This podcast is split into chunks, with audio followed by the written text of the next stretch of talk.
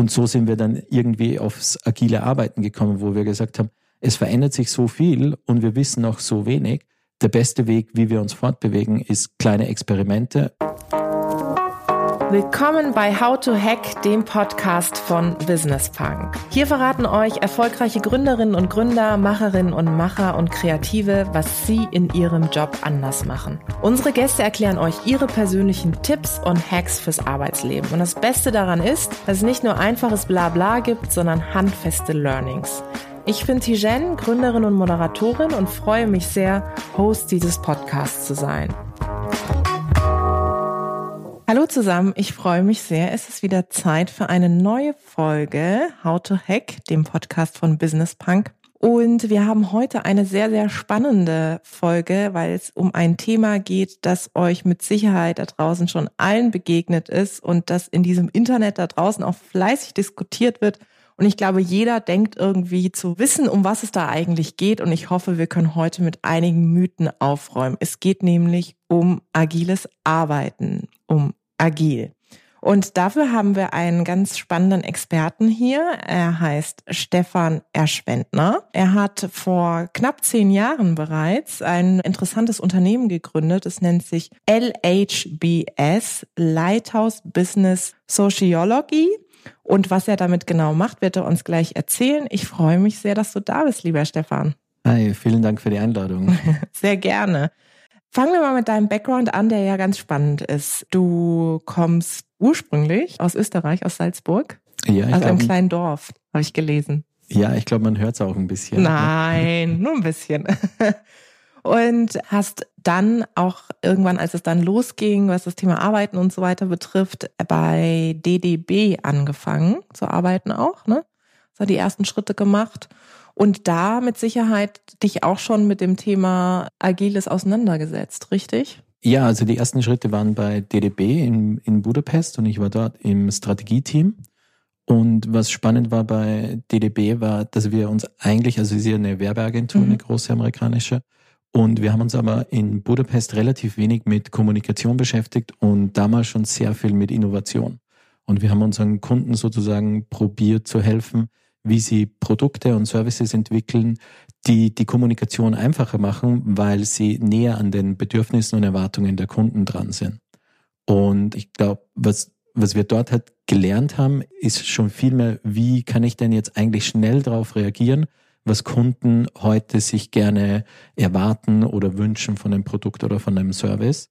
Und das war ein großer Unterschied zu dem, wie wahrscheinlich andere Büros in dem, in dem Netzwerk gearbeitet haben oder Werbeagenturen damals äh, gearbeitet haben. Bevor wir jetzt gleich dazu übergehen, was ihr genau heute macht und inwieweit ihr auch versucht, Menschen davon zu überzeugen, dass es vielleicht mal sinnvoll ist, anders zu arbeiten als bisher, lass uns doch mal kurz definieren, wie ihr agiles Arbeiten ja versteht. Ich glaube, dass es einfacher wird, glaube ich, können wir zwischen zwei Bereichen unterscheiden. Das eine ist halt wirklich so das operative Arbeiten und das andere wäre sowas wie ein Mindset. Ja? Und ich glaube, beim, beim operativen Arbeiten geht es viel darum zu sagen, wie kann ich denn, wenn ich jetzt mit, mich mit einem Thema beschäftige, was mir nicht klar ist, was ein neues Thema ist, wo ungewiss ist sozusagen, wie ich, wie ich zum Ziel komme, dann geht es darum, wie kann ich denn dort mich möglichst gut und effizient Richtung Ziel bewegen. Ja? Und da sprechen wir davon, dass wir sagen, wir probieren nicht am Anfang sozusagen alles vorweg zu planen, weil wir wissen ja gar nicht genau, für was wir planen, sondern wir probieren, dass wir kleine Experimente starten, erste Schritte in die Richtung machen und dann zu einem relativ kurzen Zeitraum oder in einem relativ kurzen Zeitraum evaluieren, machen wir einen Fortschritt, bringt uns das irgendwie weiter oder sollen wir in eine andere Richtung gehen oder was anderes ausprobieren? Ja. Und das Gegenteil wäre dann starres Arbeiten, oder? Das, Gegen, das Gegenteil wäre sozusagen ein, ein Wasserfallprinzip sozusagen. Das heißt, ich probiere am Anfang genau festzulegen, was sind jetzt die 25 Schritte, die wir machen müssen, mhm. was, dass wir zum Ziel kommen und ich komme dann mit einem Plan und der sagt halt, dass nächstes Jahr im März sozusagen, in der zweiten Märzwoche machen wir dann Aktivität XY. Ja? Und in einer Zeit, wo sich Dinge immer schneller verändern, wird es halt immer schwieriger für uns sozusagen diese Dinge vorauszusagen. Ja? Das heißt, die Wahrscheinlichkeit, dass nächstes Jahr im März in der zweiten Woche dann wirklich genau das passiert, ist in Wirklichkeit sehr gering. Ja? Das heißt, wir müssen uns sowieso verändern. Und wenn wir uns äh, verändern und anpassen müssen, dann macht es auch relativ wenig Sinn, dass ich im Vorfeld Zeit investiere, um so einen genauen Plan aufzustellen. Aber in unserem Business-Kontext ist das noch immer für einen Großteil unserer Projekte, die wir, um, die wir umsetzen, sozusagen der preferred way of working. Wann hast du denn für dich festgestellt, dass diese Arbeitsweise auch vielleicht eine für dich ist, die, also das Agile, dass das irgendwie sinnvoller und auch innovativer ist? Wann war so bei dir der Punkt? Ich glaube, die erste prägende Erfahrung war eigentlich während meinem Auslandsstudium in Schweden. Ich habe nämlich äh, relativ naiv sozusagen mich während dem Studium fürs Erasmus-Programm entschieden, hat dann verschiedene Partneruniversitäten, die verschiedene Programme anbieten. Und ähm, es hat eine Universität in Schweden gegeben, die hat ein Programm angeboten, das hat den super spannenden Titel, und zwar war der Managing Dynamic Organizations. Und ich habe mich dann für dieses Programm entschieden und bin nach Weckö gegangen. So, so heißt diese kleine Stadt im, also wirklich im Nirgendwo dort. Du scheinst kleine Städte zu mögen, oder? Genau, also habe ich mir gedacht, fühle ich mich sicher heimisch. ähm, das war äh, wahrscheinlich eine der wichtigsten Entscheidungen in meinem Leben, weil die Sachen, die sie uns dort gelernt haben, waren halt komplett anders wie das, was irgendwie jeder, der an diesem Programm teilgenommen hat, so von seinem Wirtschaftsstudium kannte, weil jeder ist dort hingegangen und hatte die klassischen Bilder im Kopf. Also ja, du studierst jetzt Wirtschaft, du machst BWL, dann irgendwie Finance. Es geht um Geld verdienen, um möglichst viel Profit deinen Shareholdern sozusagen zurückzugeben etc. Und dort war dieses Programm komplett anders aufgesetzt. Und sie, also wir haben uns mit komplett anderen Themen beschäftigt. Ja. Und eine der Key Messages, die es dort auch gegeben hat, war sozusagen, das Wichtigste, was du als, als Unternehmer machen musst, ist, dass du Mehrwerte für deine Kunden erzielst. Und wenn du Mehrwerte für Kunden erzielst, dann wirst du auch irgendwann herausfinden, wie du schlussendlich dein Business finanzieren kannst und einen Profit ablieferst, den du dann deinen Shareholders zurückgeben kannst. Das heißt, schon damals war der Kunde und Mehrwert im Mittelpunkt von, von dieser Tätigkeit. Ich glaube, das war einmal sehr, sehr prägend für das, was wir jetzt machen. Und der zweite Punkt, der dann wichtig war, ist, wenn du dein eigenes Business startest, ist es ja eine Reise, wo du in Wirklichkeit keine Ahnung hast, was mhm. passiert. Ja. Da musst du halt Entscheidungen treffen, sozusagen, was machst du jetzt als nächstes, ja, und wie kommst du deiner Vision von einer eigenen Company, die verschiedene Dinge macht, am nähersten. Und ich glaube, da haben wir dann gemeinsam mit meiner Partnerin angefangen, die Dinge zusammenzubringen und zu sagen, okay, wie können wir sicherstellen, dass wir Dinge machen, die einen Mehrwert für Kunden erzielen und wie können wir möglichst schnell lernen. Und so sind wir dann irgendwie aufs agile Arbeiten gekommen, wo wir gesagt haben, es verändert sich so viel und wir wissen noch so wenig. Der beste Weg, wie wir uns fortbewegen, ist kleine Experimente und dann schnell evaluieren. Funktioniert, macht Sinn oder sollen wir was anderes machen? Jetzt kann ich mir vorstellen, ich habe ja vorhin gesagt, ihr habt äh, vor zehn Jahren ja bereits schon angefangen damit, dass vor zehn Jahren die Prominenz des Themas, sagen wir mal, noch nicht so ausgeprägt war, wie es wahrscheinlich heute ist. Wie herausfordernd war es, die ersten Schritte zu machen oder lief es gleich von Anfang an so bombastisch, dass ihr gesagt habt, was kostet die Welt? Hier sind wir. Also die Herausforderung gibt's noch immer. Ja? Mhm. Das heißt, ich glaube, wir sind noch immer in einer sehr frühen Phase, wenn es ums agile Arbeiten geht, jetzt außerhalb von dem Software-Development-Kontext. Und ich glaube, die Dinge, die die immer helfen, ist, wenn wir, wenn wir sozusagen das Ganze an praktischen Beispielen erklären. Ja? Weil agiles Arbeiten hört sich immer sozusagen so neu an, hört sich kompliziert an, man weiß nicht genau, was es ist. In Wirklichkeit ist es aber, glaube ich, ähm, extrem intuitiv. Das heißt, wir sprechen auch oft mit Kunden darüber, dass wir sagen, schau mal, wenn du jetzt an dein Privatleben denkst, ja, und es ist jetzt irgendwie Freitagvormittag, wie jetzt bei uns, wo wir hier sitzen, und ich muss jetzt zu diesem Podcast-Termin kommen, ja, dann nehme ich die Öffis jetzt und bin auf dem Weg zu diesem Podcast-Termin. Und irgendwo am Weg komme ich dann drauf, sozusagen, oh, es gibt eine Sperrung von den Öffis und es funktioniert nicht. Ja? Dann würde ich ganz normal sagen, okay, dann sozusagen steige ich halt aus bei der Station und nehme den Schienenersatzverkehr sozusagen oder wechsle auf den Bus oder mhm. auf den E-Scooter, je nachdem, und nehme halt einen anderen Weg, dass ich zum Ziel komme, dass ich heute pünktlich bei dir bin. Ja? Wenn wir im Business-Kontext sind, dann machen wir oft einen Plan und sagen, wir müssen jetzt eben sozusagen nächstes Jahr dort mhm. sein. Dann verändert sich halt irgendwas, weil Dinge verändern sich einfach ganz schnell. Und dann beharren wir aber auf diesen Plan und sagen, nee, wir haben ja mal einen Plan aufgestellt, wir müssen das jetzt machen mhm. und wir können ja nicht den Plan ändern. Wir haben es ja. immer so gemacht. Ja. Genau, wir haben es auch immer so gemacht. Und die Dinge, dass man auch im Business-Kontext einfach mal hingehen kann und sagen kann, nee, vielleicht brauchen wir gar keinen Plan, weil es keinen Sinn macht, weil wir gar nicht genau wissen, was wir erreichen wollen, weil zu viel Veränderung da ist. Oder selbst wenn wir einen Plan haben, dass wir dann sagen, es macht jetzt aber keinen Sinn mehr, dass wir diesen Plan weiterverfolgen und lass uns Dinge ändern. Das sind Challenges, mit denen wir sozusagen oder unsere Kunden noch immer kämpfen. Das heißt, ihr habt dann eben irgendwann angefangen damit und seid auch an Unternehmen rangetreten. Ich nehme an, du hattest ja auch mit Sicherheit schon irgendwie ein ganz gutes Netzwerk. Ich hatte ja auch gelesen, du hattest ja schon sozusagen während deiner Zeit bei DDB schon die Idee, in die Richtung auch konkret zu gehen. Und jetzt geht ihr auf Unternehmen zu und jetzt schauen wir uns mal vielleicht sehr traditionsreiche Unternehmen an, die auch eine gewachsene vielleicht zum Teil auch hierarchische Struktur haben. Und du hast vorhin aufgesplittet in einmal sozusagen den operativen Part und den zweiten Part, auf den ich jetzt gerne eingehen würde, nämlich Mindset-Thema. Ich kann mir vorstellen, dass es im ersten Schritt ja auch viel darum geht, ja, Befindlichkeiten, vielleicht auch Eitelkeiten erstmal abzubauen. Was erlebst du da in deiner Arbeit? Plauder aus dem Nähkästchen. ja, Mindset ist definitiv die größere Herausforderung.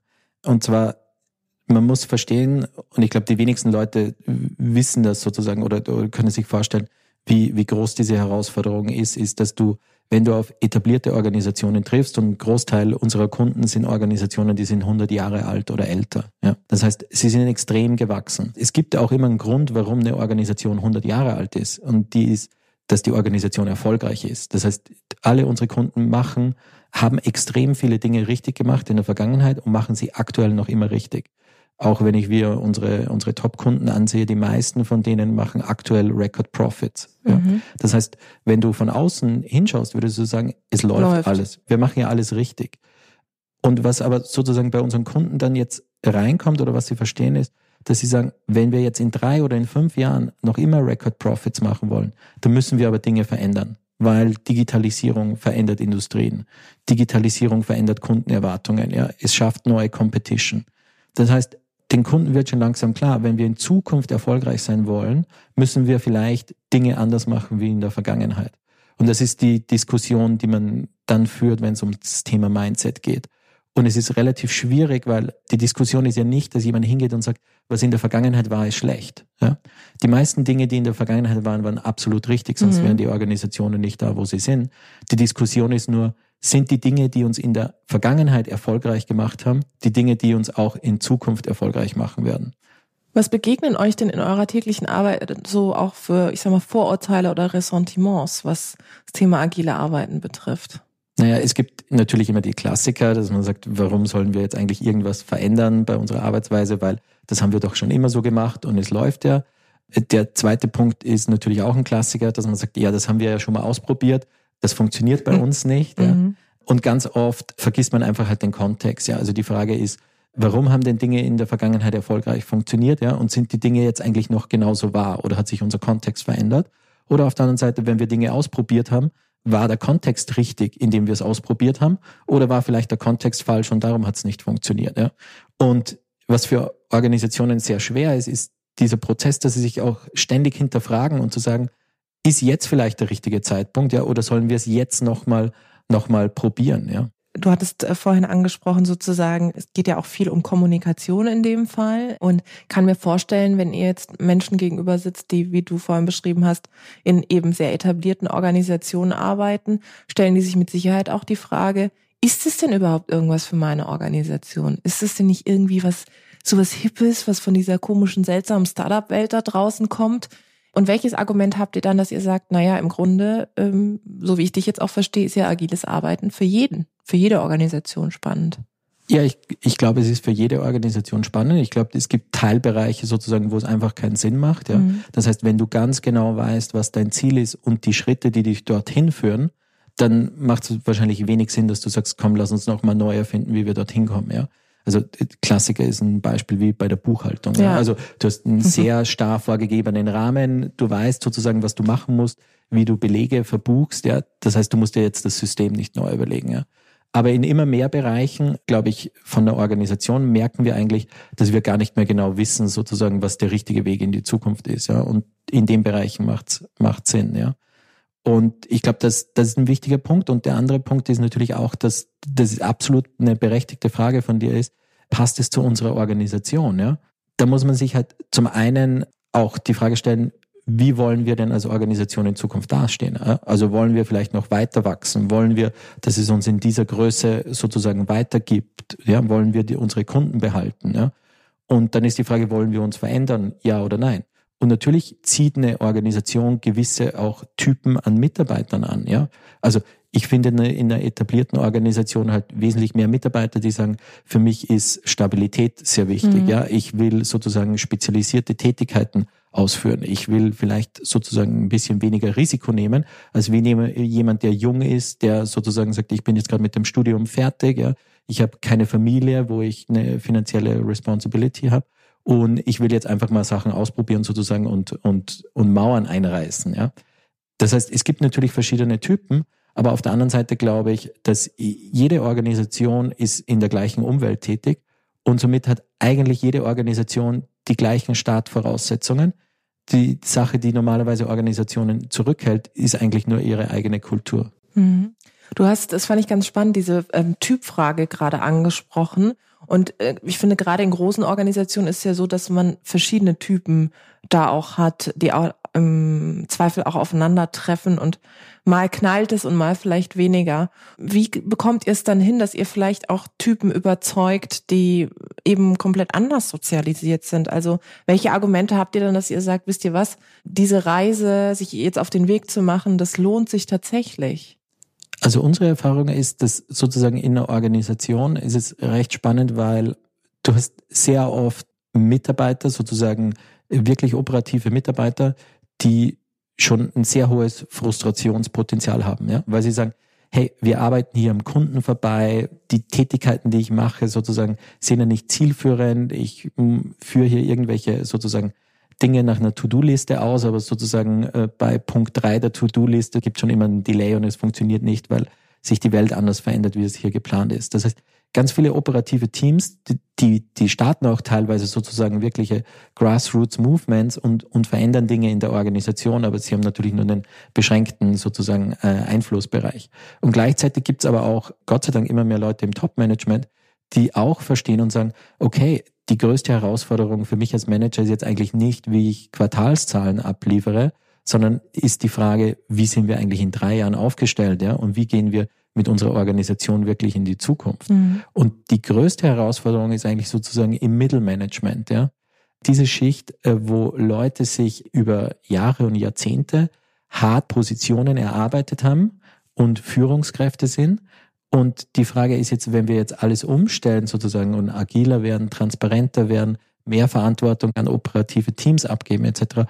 Was passiert dann eigentlich mit mir als Führungskraft? Ja, braucht es dann diese diese Führungskraft noch? Ja, braucht es noch jemanden, der diesen diesen Plan eigentlich entwickelt? Und das ist aktuell, glaube ich, das, wo wo es am meisten Widerstand gegen agiles Arbeiten gibt. Braucht es denn die Führungskraft noch? Ich glaube, es braucht schon noch Führungskräfte. Ja, ich glaube, die die Rolle der Führungskraft ändert sich. Ja, ich glaube, du brauchst keine Führungskraft mehr sozusagen, die jetzt rein über über Zahlen führt, und Druck ausübt, weil im Idealfall gibst du die Eigenverantwortung ins Team rein. Ich glaube, du brauchst sowas, was man ja auch als Servant Leader, mehr als Coach sieht, eine Führungskraft, die helfend Teams unterstützt und probiert mit Fragen zu führen, mit ihrer Erfahrung sozusagen zu führen. Ich glaube, für solche Führungskräfte gibt es einen riesigen Need in Zukunft. Ja.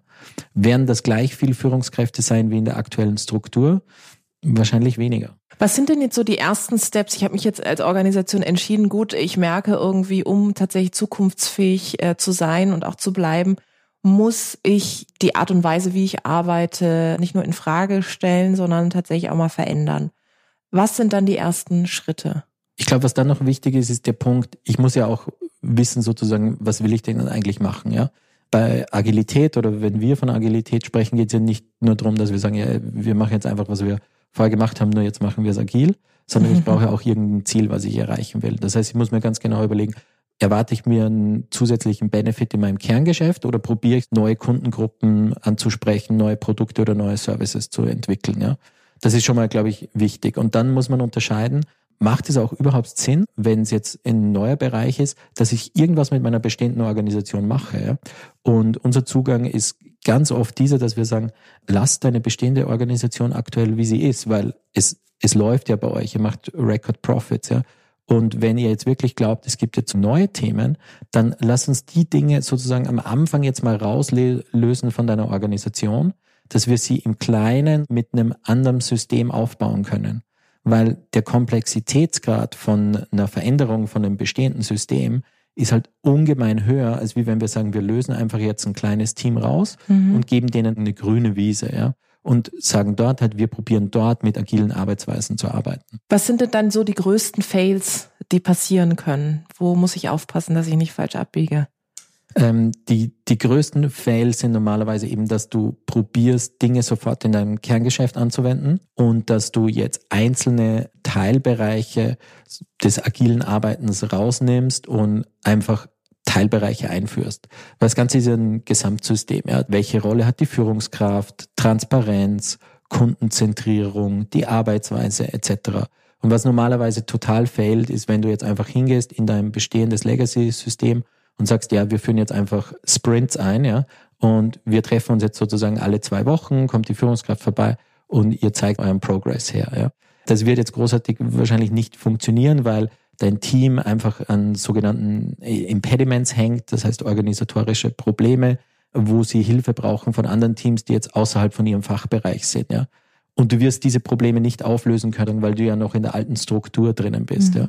Das heißt, wenn du über agiles Arbeiten sprichst, dann reden wir eigentlich über ein Gesamtsystem und du müsstest eigentlich das Gesamtsystem einführen. Nur dass du ein Gesamtsystem in eine bestehende Organisation einführst, ist halt einfach super kompliziert. Wie kann ich denn den Erfolg von agilem Arbeiten messen? Ist eine, ist eine super Frage. Ähm, Danke. und wahrscheinlich auch einer der größten Fehler normalerweise. Tendenziell nicht mit den gleichen KPIs, mit denen du aktuell deine Teams misst. Ja. Weil es anders funktioniert. Das heißt, du brauchst ja auch eigene, mhm. eigene KPIs dafür. Und ich glaube, auch dort ist so ein Learning wieder, dass am Anfang die KPIs, die du verwenden wirst, eher qualitative KPIs sein sein werden, ja, dass du darüber sprichst, wie ist denn sozusagen ähm, die Mitarbeiterzufriedenheit im mhm. Team, ja, wie fühlt sich denn der Progress an? Gehen wir in die Richtung, ja? Habt ihr eigentlich mehr Spaß bei der Arbeit, ja? Oder auf der anderen Seite, du wirst relativ schnell äh, irgendwelche Prototypen mit Kunden testen, mit kleinen Kundengruppen, ja? Das heißt, was sind dort qualitative Statements, die wir bekommen, ja? Und erst im späteren Zeitablauf wirst du dann wechseln können auf härtere KPIs, quantitative KPIs, die du wieder aus deinem klassischen Business kennst, wo du sagen kannst, ah, okay, und wie hat sich jetzt unser Umsatz entwickelt? Jetzt habt ihr mit eurem Unternehmen ja Büros in Berlin, Wien und Moskau. Welche kulturellen Unterschiede siehst du denn im Hinblick auf die Offenheit, auch was das Thema agiles Arbeiten betrifft? Auch eine super Frage, weil es hängt natürlich auch sehr viel von der, von der Kultur ab. Ja? Also ich glaube, zwischen Österreich und Deutschland gibt es relativ wenig Unterschiede, ja, äh, außer dass die Österreicher vielleicht ein bisschen relaxter sind. ähm, auch bei der Arbeit, es kann auch immer positiv sein, es kann auch mal ne negativ sein, weil du brauchst, du brauchst zum Beispiel schon auch eine, eine gewisse Konsequenz bei der mhm. Umsetzung von den Dingen. Äh, in Österreich ist das manchmal so ein bisschen äh, laissez-faire, mhm. ähm, wo, wo was liegen bleibt. In Russland sozusagen in diesem Sprachraum ist Hierarchie noch wesentlich ausgeprägter. Und das ist natürlich auch eine, eine grundsätzliche Challenge zum Beispiel, ja. Weil du probierst ja auch über, über agiles Arbeiten viel mehr Verantwortung sozusagen von der Führungskraft eigentlich in die Teams abzugeben, ja. Und viel mehr Empowerment zu schaffen. Und da gibt's halt einfach kulturelle und, und kulturelle Räume und Sprachräume, wo es noch wesentlich schwieriger ist, das in den Teams zu verankern oder es dauert einfach wesentlich länger, bis die Teams das aufnehmen. Du hast gerade das Thema Verantwortung angesprochen. Ich habe mich dafür auch mal äh, etwas stärker in einem Artikel über New Work auseinandergesetzt, wo ich eben auch geschrieben habe, dass zu Verantwortung oder zu Freiheit vor allem, die ja auch in dieser neuen Welt so stark propagiert wird, eben großes Maß auch an Verantwortung, Eigenverantwortung gehört. Und dass ich häufig beobachte und das tatsächlich generationsübergreifend, aber ehrlicherweise auch speziell bei ganz, ganz jungen Menschen, dass so Verantwortung an der einen oder anderen Stelle doch nicht mehr ganz so sexy ist. Also wird schon mal gerne angenommen, aber im Hinblick auch so auf Work-Life-Balance und so, hm, die letztliche Entscheidung, sondern doch lieber Stichwort Hierarchien der oder die Chefin treffen. Was beobachtest du in deiner Arbeit? Können Menschen mit Ad-Hoc-Verantwortung, die sie auf einmal bekommen, auch über das agile Arbeiten überhaupt umgehen? Ich glaube auch dort äh, relativ einfach gibt es halt zwei Typen. Es gibt Menschen, die wollen das, ja, und es gibt genug Mitarbeiter, die sagen, ich würde gerne mehr Verantwortung übernehmen oder mir macht das Spaß, ja. die können jetzt neu in der Organisation sein oder die können schon länger in der Organisation sein. Und es gibt Mitarbeiter, die sagen, nee, ich habe lieber sozusagen meinen definierten Arbeitsbereich, meine To-Do-Liste und die setzen diese To-Do-Liste einfach super konsequent und, und super toll um. Und als Organisation muss ich mich damit abfinden, dass ich in Wirklichkeit beide Systeme brauche. Ja? Also wir sprechen auch sehr viel über, über Explore and Exploit. Ja? Und bei einer Explore-Phase sozusagen brauche ich Mitarbeiter, die gerne Verantwortung übernehmen wollen. Ja, wir probieren etwas Neues herauszufinden. Wir probieren eine neue Kundengruppe mhm. anzusprechen, Produkte, Services zu entwickeln. Da brauche ich den einen Typ an Mitarbeitern. Wenn ich das gefunden habe, dann probiere ich natürlich als Organisation, wie kann ich die Abläufe optimieren? Ja, wie kann ich das Ganze möglichst effizient gestalten? Dazu, also in dieser Exploitation-Phase, brauche ich dann halt wieder andere Mitarbeitertypen. Ja, und ich glaube, wenn ich smart bin als Organisation, verstehe ich das, dass ich in verschiedenen Phasen verschiedene Typen an Mitarbeitern brauche. Und dann sollte ich auch in der Lage sein, dass ich je nachdem, was die persönlichen Interessen von den Mitarbeitern sind, die sich ja auch im Zeitablauf verändern können, ihnen halt Möglichkeiten gibt, dass er entweder im einen Bereich der Organisation tätig ist oder im anderen Bereich. Aber du würdest schon sagen, für agiles Arbeiten braucht es schon ein hohes Maß an Verantwortungsbewusstsein auch, oder? Ja klar, also wir sind ja bei agilen Arbeiten jetzt mal primär in dieser in dieser Explore-Phase wo du die, die größten Mehrwerte rausziehst und da, da brauchst du halt Mitarbeiter, die gerne, die auch Spaß dabei haben, Verantwortung zu übernehmen. Und ich glaube, Spaß ist auch ein entscheidender Faktor. Wenn, wenn du das hast, dann nimmst du es auch nicht wirklich als Verantwortung wahr, ja, weil du hast selbst Freude dran, du hast eine ganz andere mhm. intrinsische Motivation und, und die Leute, die laufen in Wirklichkeit eh von allein. Ja? ja? Also ich glaube, es ist eher so, dass ganz oft diese Personen von Organisationen gebremst werden aktuell und wenn die Organisation mal loslässt und mehr Freiräume gibt, mehr brauchen, also du musst den Leuten keinen Auftrag mehr geben, ja. Mhm. Du musst einfach nur loslassen. Jetzt sind wir schon fast am Ende und die Zeit verging äh, wie im Flug, muss ich sagen, weil es so spannend war. Vielleicht ganz zum Schluss nochmal so runtergebrochen drei Tipps, die du mitgeben könntest, wenn ähm, jetzt Menschen da draußen zuhören und sagen, ja, das Thema agile Arbeiten würde ich auch gern in meiner Organisation anstoßen. Was sind so die drei Tipps, die du mit an die Hand geben kannst? Also ich glaube, der, der erste Tipp ist mal, ganz viel bei agilen Arbeiten ist ja eigentlich, wie kann ich möglichst schnell lernen. Ja? Und lernen kann ich nur, wenn ich irgendwelche neuen Dinge ausprobiere. Und ich kann ja, egal in welchem Bereich ich jetzt tätig bin, kann ich mich mal hinsetzen und kann sagen, was wären eigentlich kleine Experimente, die wir machen können, ohne dass es irgendwie lange dauert oder ein großes Risiko damit verbunden ist. Und wenn ich mich da mal damit auseinandersetze und dann einfach mal anfange und sage, okay, nächste Woche probieren wir mal einfach was anders aus. Wir machen jetzt ein Teammeeting irgendwie anders oder wir probieren sozusagen, dass wir mit, mit Kunden einen anderen Prozess ausprobieren, je nachdem, was möglich ist, dann ist das, glaube ich mal, der, der erste praktische Schritt, wie ich aus Experimenten lernen kann. Ja. Genau das Gleiche, wenn es jetzt in meinem Business-Kontext nicht möglich ist, kann ich das ja auch privat machen. Ja. Ich kann ja auch jetzt sagen, okay, ich habe jetzt einen Weg, wie ich meine Hemden bügle. Und ich kann ja einfach mal jetzt mal bei meinem einem Hemd ausprobieren, geht's noch irgendwie anders. Ja? Vielleicht finde ich eine Möglichkeit, wie es Oder macht's jemand anders vielleicht ja, einfach. Genau, also kann ich, kann ich ja auch schauen. Und einfach mal Dinge dann ausprobieren mhm. und dann wird's gehen. Und ich glaube, ein anderes schönes Beispiel bei uns, was auch immer so ein, so ein Thema ist, was Organisationen herumtreibt, ist ja immer so Reisekostenabrechnungen, hm. Buchungen und alles oh, Mögliche. Ja, da sprichst du was an. genau, er kommt, glaube ich, jedem bekannt vor und ist immer ein super komplizierter Prozess.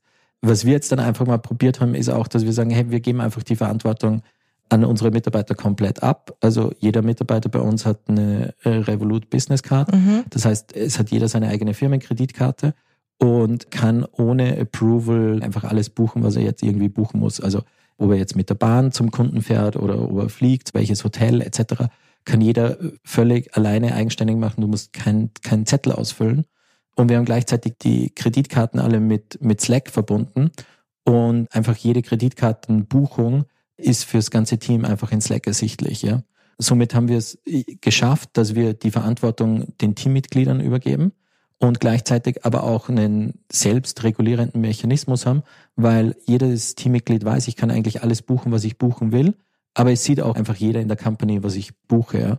Und das war für uns irgendwie ein kleiner Hack, den wir angewendet haben, der mit Bürokratie aufgeräumt hat, gleichzeitig mehr Verantwortung der Mitarbeitern übergibt und mehr Freiheit. Und wir das Gefühl haben, dass jetzt, wir machen das seit, glaube ich, eineinhalb Jahren, mhm. dass dass es auch überhaupt keine Probleme damit gibt. Und jeder Mitarbeiter geht verantwortlich mit seiner Firmenkreditkarte um und keiner muss sich drum kümmern. Und dabei ist es ja eigentlich ein ganz ich sag mal, einfache Geschichte, aber irgendwie macht's keiner, ne? Ja, wir waren uns am Anfang eben auch nicht sicher und wir haben gesagt, wir mhm. probieren es jetzt einfach mal aus. Und wir haben irgendwie unseren ersten ein, zwei Mitarbeitern die Kreditkarte gegeben, haben dieses System etabliert, haben gesehen, es scheint zu laufen, es funktioniert und haben es dann auf den Rest der Organisation ausgerollt und sind jetzt seit eineinhalb Jahren super happy damit, weil es muss sich keiner drum kümmern, weil ganz ehrlich, macht auch keinen irgendwie Spaß. A, dass es die ganzen Anträge ausfüllt und B, mhm. dass es dann irgendwer die ganzen Anträge kontrolliert. Mhm. Du, das ist ein super Tipp. Ich überlege gerade, ob ich das auch bei uns im Team einführe. Also für mich hat sich das Gespräch auf jeden Fall schon mal sehr gelohnt. Ich danke dir sehr. Das war ein ganz, ganz tolles Gespräch. Ich glaube, wir konnten mit einigen Stereotypes im Hinblick auf agiles Arbeiten auch aufräumen und vor allem aber auch hoffentlich ganz konkrete Tipps an alle da draußen mitgeben. Es war eine ganz schöne Zeit. Vielen Dank, lieber Stefan. Danke, mach's gut, ciao. Vielen Dank da draußen fürs Zuhören. Ich hoffe, es hat euch gefallen. Lasst uns gerne Feedback da, Verbesserungsvorschläge, was wir besser machen können sollen, was wir vielleicht genau so behalten sollen. Abonniert uns fleißig auf iTunes oder Spotify. Ich freue mich aufs nächste Mal.